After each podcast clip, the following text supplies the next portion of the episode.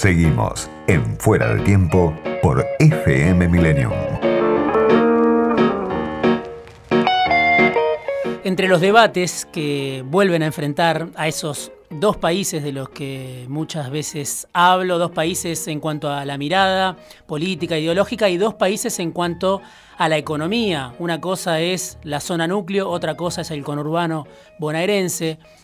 Esos debates que enfrentan muchas veces a esos dos países, hoy están siendo retomados a partir del proyecto de intervención y quizá de expropiación de Vicentín, todavía no está claro, según lo que el propio Fernández dijo esta semana, lo está revisando, está viendo si aparecen alternativas superadoras. Es difícil establecer un diálogo entre esos dos países para tratar de entender las diferencias entre unos y otros. Hoy tenemos una entrevista con Osvaldo Barsky, que es economista, sociólogo rural, investigador principal del CONICET, un especialista en el mundo agropecuario, que hizo un libro muy muy conocido que se llama Historia del agro argentino, desde la conquista hasta comienzos del siglo XXI, en coautoría con, con Jorge Hellman, y que además es profesor de Historia Agraria del doctorado de la historia, de historia perdón, en la Universidad Nacional de La Plata. Osvaldo, buenas tardes. Mi nombre es Diego Genú. Gracias por atenderme. ¿Qué tal, Diego? ¿Cómo te va tanto tiempo? Muchas gracias por atenderme. Lo primero es, eh, ¿cuál es tu opinión eh, sobre el caso Vicentín en default, en primer lugar? Y segundo, sobre la intervención del gobierno, intervención política y en cuanto a la intervención, el proceso de intervención y la idea, la iniciativa, la decisión de Fernández de ir hacia una expropiación de la empresa. Primero, sobre el default de Vicentini. Segundo, sobre cómo interviene en ese contexto Fernández, el gobierno del Frente de Todos. Vicentín era una, era, era una empresa familiar, aceitera, exportadora de granos y eh, pegó un salto eh, muy importante eh, hace pocos años. esencialmente el año clave es el año 2014, porque en ese año en base a un gran crédito este, internacional, Vicentín se asocia con Glencore, que es una gran eh, productora suiza, eh, que transmite tecnología también, y crean una gran planta de biodiesel que inauguró Cristina Fernández, justamente. Yo me acuerdo del discurso todavía de Cristina en esa inauguración. La planta más grande eh, del mundo, ¿no? Agroindustrial más grande del mundo. Sí, sí, está en Timbúes, una gran planta, ¿no? Que agrega a, su, a todas sus actividades importantes y reconocidas eh, esta, esta cuestión. El objeto central era justamente expandir la, exportación de, de biodiesel y tener ahí una nueva si vos querés una vaca muerta más del pero en este caso del agro, dada la perspectiva del mercado mundial de, vinculado con biodiesel. Y ahí, en, ese proceso, este, digamos, a Vicentín le dan un gran crédito internacional de, un organismo internacional, Natixis, y el Rabobank, que es un banco holandés que le da este, 300 millones de dólares. ¿Qué pasó? Este, lo que pasó fue que ah, se produjeron varios problemas que tienen que ver con la Argentina a nivel macro y con la Argentina política global, que fue, eh, eh, en primer lugar, que este, una hubo sucesivas devaluaciones. Eh, con lo cual los créditos que, que empezó a tomar Vicentín en dólares empezaron a complicarse. Segundo, hubo un fenómeno de, político muy central. Después, eh, cuando, se, cuando son las pasos, este, los productores agropecuarios, que vos sabés el sistema de, con que se entrega, esto fue, las pasos fueron el 11 de agosto del 19, digo para fijar fecha. Los, productores entregan el, producto y cobran a, varios meses plazo, ¿viste? No cobran en el acto, sino que lo van dejando y piden que se les liquide cuando consideran que el precio está es más conveniente. Productores y una serie de otros eh, sectores que intermedian y que, que finalmente llega a través de distintos canales la producción a, a Vicentín, no solo de los productores directos, sino de cadenas de acopiadores, cadenas de, grupos cooperativos que van entregando. ¿no? es una asociación importante. es al lado, al lado de Vicentín, pero a Vicentín también le llegan intermediados por un montón de, de gente que también procesa, etcétera. Es una red muy compleja. ¿Qué pasa cuando, cuando, cuando los productores las pasos, se producen las pasos, todo el mundo pide la liquidación este, inmediata de la cosa. Y al mismo tiempo, eh, el banco Rabobank, el, holandés, suspende el crédito, había suspendido ya el crédito que le había otorgado, que era un crédito a siete años muy conveniente y demás, lo suspende. Entonces, primero tuviste un problema de, financiamiento internacional que se cae. Y segundo, de una gran inversión que se había hecho. Entonces, en ese momento Valentín, eh, Vicentín, perdón, este, plantea suspender la ampliación de la fábrica de aceite. Interviene el gobierno de Macri dice, no, nosotros vamos a seguir respaldando el proyecto, le vamos a dar, vamos a ampliar los créditos del Banco Nación, que ya le había dado antes, pero se amplían fuertemente, y otros bancos que no son solo en Nación, hay una serie de bancos privados, el Ciudad, etcétera. Le amplían toda la línea crediticias para reemplazar ese financiamiento internacional. Pero claro, eh, se produce este hecho que hablábamos antes, de los, de los que los productores piden que se le, se le acelere el, pago de las retenciones, este, levantan el crédito internacional y ellos entran en una crisis financiera que ellos le llamaron estrés financiero en su momento, como diciendo, mire, nosotros estamos realmente este, muy complicados. Y a pesar del respaldo del Banco Nación, no llegaron. Esto fue en esencia, digamos, si vos querés los factores macroeconómicos, políticos, hay que meter acá la evaluación de los cambios en los tipos de cambio y demás, los saltos en el... En fin, son tantas cosas que sería muy difícil resumirla, pero hay todo un contexto muy, muy central. Entonces, en un momento de una empresa que se había expandido muy fuertemente en cinco o seis años, no en, no en sus 90 años de historia. Entonces, toda esta combinación hizo que los tipos dijeran, bueno, vamos al... ¿Cómo se hace? Y es normal, vamos a judicial hubo dos empresas que le pidieron la quiebra en este contexto que no pagaban. Entonces judicializaron la deuda. Y le dieron una convocatoria de acreedores. En las convocatorias lo que vos es es llegar a un acuerdo en este caso con los principales acreedores que eran básicamente los bancos y algunas cooperativas este, que le habían también facilitado eh, cereal más los 2.500 productores que se famosos que se dice ahora. Toda esa masa vos negociás eh, un problema de quita, digamos, que bueno, pues eso ya está en el, para eso es el concurso de acreedores, para, para acordar una refinanciación de las deudas. Eso está dentro de la lógica normal de, las empresas privadas, hasta aquí no hay mucha sorpresa, ¿no? Eh, además, en ese proceso ellos le venden una parte más a Glencore, eran pero ya eran socios, claro, pero, pero con Glencore eran socios de antes, no es que se asocian. Sí, pero eso sería retroceder un poco, ¿no? Para el plan que tenía Vicentín de tener la mitad de la eh, planta. Son, sí, retroceder eh, son capitales y son dueños de, que tenés que afrontar cuando vos tenés semejante masa de cosas.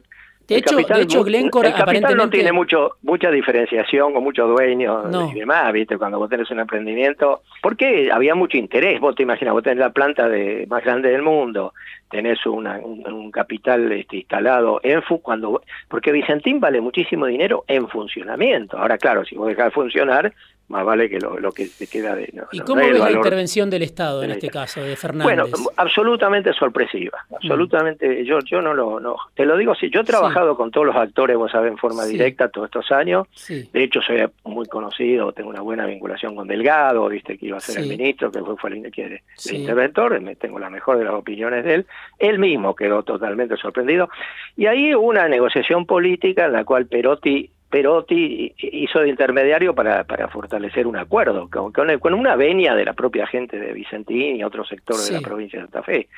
Lo que no esperaron nunca que sobre esa iniciativa este, apareciera otra iniciativa política superpuesta y un discurso, sobre todo, no solo la iniciativa, sino el discurso, viste, lo, lo, los fundamentos. Soberanía alimentaria.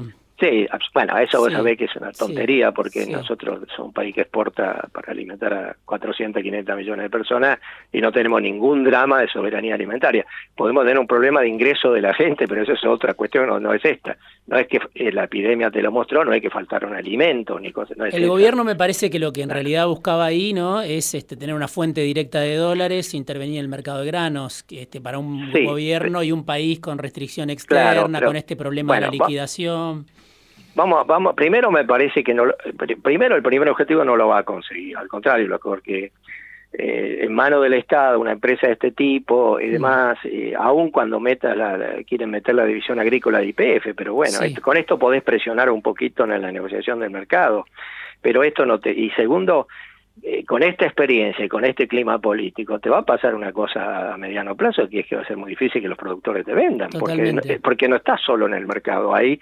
No te olvides que Vicentín tiene esta planta enorme de exportación, pero representa solo el 10% de, de, la, de las exportaciones granarias de Argentina. Hay 15 otros, 15 por lo menos jugadores importantes de distinto tamaño, entre los más grandes, que son 4 o 5, hasta los que le siguen atrás, este, tanto las internacionales como chinas, como ¿no es cierto?, este, norteamericana, este, francesa, etcétera, y después también la, la, Federación de Cooperativas. un funcionario del gobierno Osvaldo me decía, eh, para un productor entregar el cereal es como entregar a la madre, más o menos, y no va, y un poco coincidiendo con lo que vos decías, va a ser muy difícil que le entreguen a Vicentín en manos estatales. Después desde el gobierno algunos dicen, bueno, vamos a ofrecer un mejor precio. ¿Vos crees que es posible? ¿Cómo se recupera esa confianza? ¿No es se que Vicentín, Vicentín, se expandió siempre pagando mejor precio.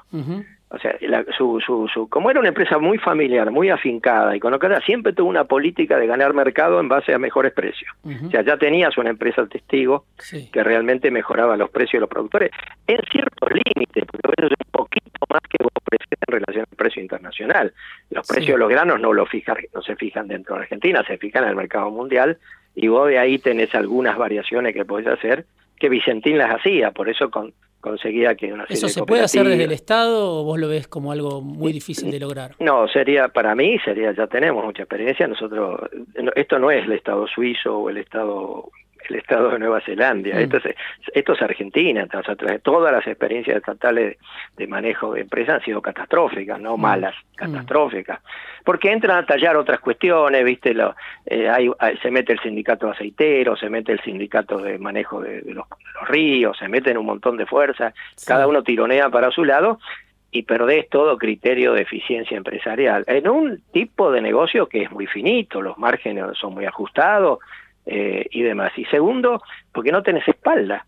Fíjate que las otras grandes empresas, no hablemos de China, que China, China, pero las otras, las otras grandes privadas, este, son gigantescas, tienen un respaldo final. Y Argentina, que en este momento, encima con el tema de la deuda mucho más, no tiene respaldo, porque no tiene crédito internacional, tiene está un país con una deuda eh, importante y está con un sin presupuesto del Estado. Osvaldo, te llevo al terreno más político, digamos, sociológico en un punto, que vos lo conocés también. Digo, esta discusión, estas movilizaciones que vemos, ¿no? En Avellaneda o en Reconquista o en Santa Fe, eh, incluso en Rosario, de sectores que salen a rechazar la iniciativa del gobierno de intervenir, de expropiar. ¿Qué están indicando? ¿Esta es la misma discusión de 2008? ¿Es una nueva discusión? ¿Cómo lo lees vos a eso? veamos de los dos lados. a mí, yo publiqué en el Clarín, eh, esto voy a dar, creo que tengo el artículo por acá, en el, el 14 de mayo del año pasado, el 2009, publiqué un artículo. Sí, lo leí, eh, que ahora has leído eh, en base al libro que había sacado el libro de Cristina. Sí. sí, y ahí yo marqué una cosa que por lo menos para este tiene mucha mucha importancia, este que es la que es eh, que lo que ella en el libro no hay por supuesto el menor rasgo autocrítico de lo de lo que había pasado, pero lo que dice ahí es que este ella ratifica dice su, su cosa de que, de que, de que ella se enfrentó eh, con las patronales rurales, dice, ¿no? Vuelve a insistir. Y ahí dice, eh, sobre todo dice, eh, con el sector este, que en realidad dice se compone esencialmente de algunas grandes empresas agroindustriales, o sea, ya este, que es una obsesión en el caso de ella, ¿no? Y cuando vos ves cómo cierra el libro y dice, bueno, vamos a plantear un frente de los sectores productivos, fíjate que plantea el libro cierra y dice, hay que hacer un nuevo contrato social que fortalezca el mercado interno y la industria. Sí. Y, eh, y no hay la menor mención ni al sector agropecuario ni a la agroindustria. Eh, para ella este, estos no, no, no, entran en un, en un frente social. Entonces yo lo que decía ahí, lo decía en el sentido de que me ha llegado muchísima atención del libro y que poca gente da cuenta que esto anticipaba un, una cosa de un camión que venía de Ahora, Fernández, por un lado. Y por el otro lado, sí. No, digo, Fernández renuncia en ese momento, ¿no? Y cuando llega haciendo campaña, bueno, obviamente se presenta como, como algo distinto en una sociedad con Cristina, pero siendo él el presidente, y él hablaba del contrato social, parecía querer reconciliar al peronismo vía Perotti, vía Schiaretti con, con la zona núcleo. Eh, incluso hasta Kisilov habló de un aprendizaje en algún momento, no sé si lo habrás visto, pero dijo, no sabemos por qué nos, nos peleamos con el campo. O sea, había una idea, no digo de Cristina, porque es como vos decís en ese artículo que no, no hacía ninguna autocrítica sobre el conflicto en el campo, pero sí de Fernández, que fue muchísimo a Córdoba en la campaña, que estuvo muy cerca de Perotti. Y digo, ¿qué, falla? ¿En qué se vuelve a equivocar? Porque ahí, digo, también hay responsabilidad de Fernández, o es solo el kirchnerismo esto. No, acá hay, me parece que hay un juego bastante más complejo y yo no voy a, no voy a meterme los que no conozco, pero, eh, pero lo, en lo que alcanzo a conocer por la gente que conozco más cerca del gobierno, este, efectivamente había una, una, intención. Ahora, eh, se nota que, se, que no alcanzó. lo que pasa es que su alianza con los gobernadores me parece que se ha debilitado en torno al tema de la pandemia y una cantidad de cosas eh, y eh, ha, quedado con, con, varios frentes al mismo tiempo, el tema de la deuda, el tema de la, de la cuestión sanitaria, que es una cuestión muy compleja como se está manejando, este, y eso lo, lo, si bien la gente dice, viste, viste que la gente ve las encuestas y dice, acumuló mucho poder, acumuló imagen en la encuesta, eso no es poder, viste, el poder es una construcción mucho más compleja de mediano y largo plazo, y está claro que el poder político, me parece, dentro del frente no lo tiene mucho él, eh, por lo menos no en forma organizada, y, son muy débiles algunos de los colaboradores, ¿no? Yo, yo me acuerdo haberlo entrevistado a Basterra cuando era vicepresidente del INTE, además, para un estudio que hicimos ahí, y, y, te dan, que era, siempre otra vez volvió a ser un hombre puesto por, las provincias del norte, llamarlo por la gente formosa, este, y no tenés ahí cuadros políticos que, lo, de hecho, Basterra misma dijo que él se enteró por los diarios de la resolución de Fernández. Me da la sensación que esto se hizo por una presión política extremadamente directa por la velocidad con que se hizo y además usando palabras que hay que tener muchísimo cuidado, como la expropiación, etc. Alguien me decía, no es el apuro de hoy, sino que es la demora previa de los seis meses anteriores en los que no se pudo intervenir de otra manera. Y Es que no había que intervenir, si nadie, no había ninguna, ninguna, estaba en un proceso coherente de, la empresa de negociar su salida judicial y eso iba a llevar a una salida el Gobierno dice, seguramente con dueños con dueños mixtos de distinta naturaleza. Ahora, eh, porque eso está asociado a un discurso que de golpe Fernández no lo tenía, sino todo lo contrario. Yo tengo los, el libro que sacó él en su momento, que recopila sus críticas, otra cosa. En ningún momento se, se planteó que asociarte con, con, un grupo extranjero para manejar a Argentina era malo, traer capital extranjero para asociarte en el sector de golpe, ¿viste? Aparece una cosa así sí, sí. ¿por qué va a ser malo asociarse con Glencore o con otros este, sectores? Me parece que es lo que te decía al comienzo de la cuestión de un Estado que no tiene acceso a los dólares y que sufre de restricción externa y tiene una disputa ahí con el campo, me parece, con la los dólares, los dólares sí tienen acceso porque los dólares este, los producen los, productores, exportan y, y, no hay no hay nada más transparente que la forma que le llegan al Banco Central. ¿Cómo que no los tiene?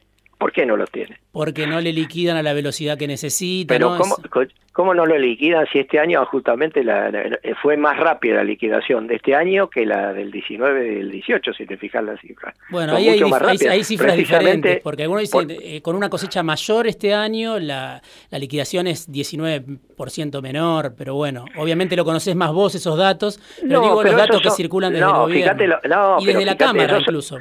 Claro, pero eso son regulaciones que tienen que ver con la, política de manejo de los tipos de cambio que vos tenés. Si vos empezás a generar sistemas de tipo de cambio donde finalmente tenés cinco tipos de cambio diferenciales los productores, los productores tienen un comportamiento racional como cualquiera. Dice, bueno, yo voy a liquidar y son derechos, además son, son de ellos los, los, granos, no es que vos tenés derecho a que lo liquiden cuando vos querés. Eso pasa en todos los países del mundo y que los tengan, y por eso se crearon los hilos bolsa en su momento, para proteger la cosecha, pero también para entrar en el mercado de grano cuando es más conveniente para el productor y es más conveniente para el país. Vos no salís a vender a tontas y a locas eh, desesperadamente porque diga el gobierno necesito los dólares, se vende cuando la, las condiciones, el precio está más alto o cuando la complejidad, es un mercado muy complejo, ¿viste? Entonces, eh, que, que, varía, va, bueno, hay, intervienen ahí un montón de actores.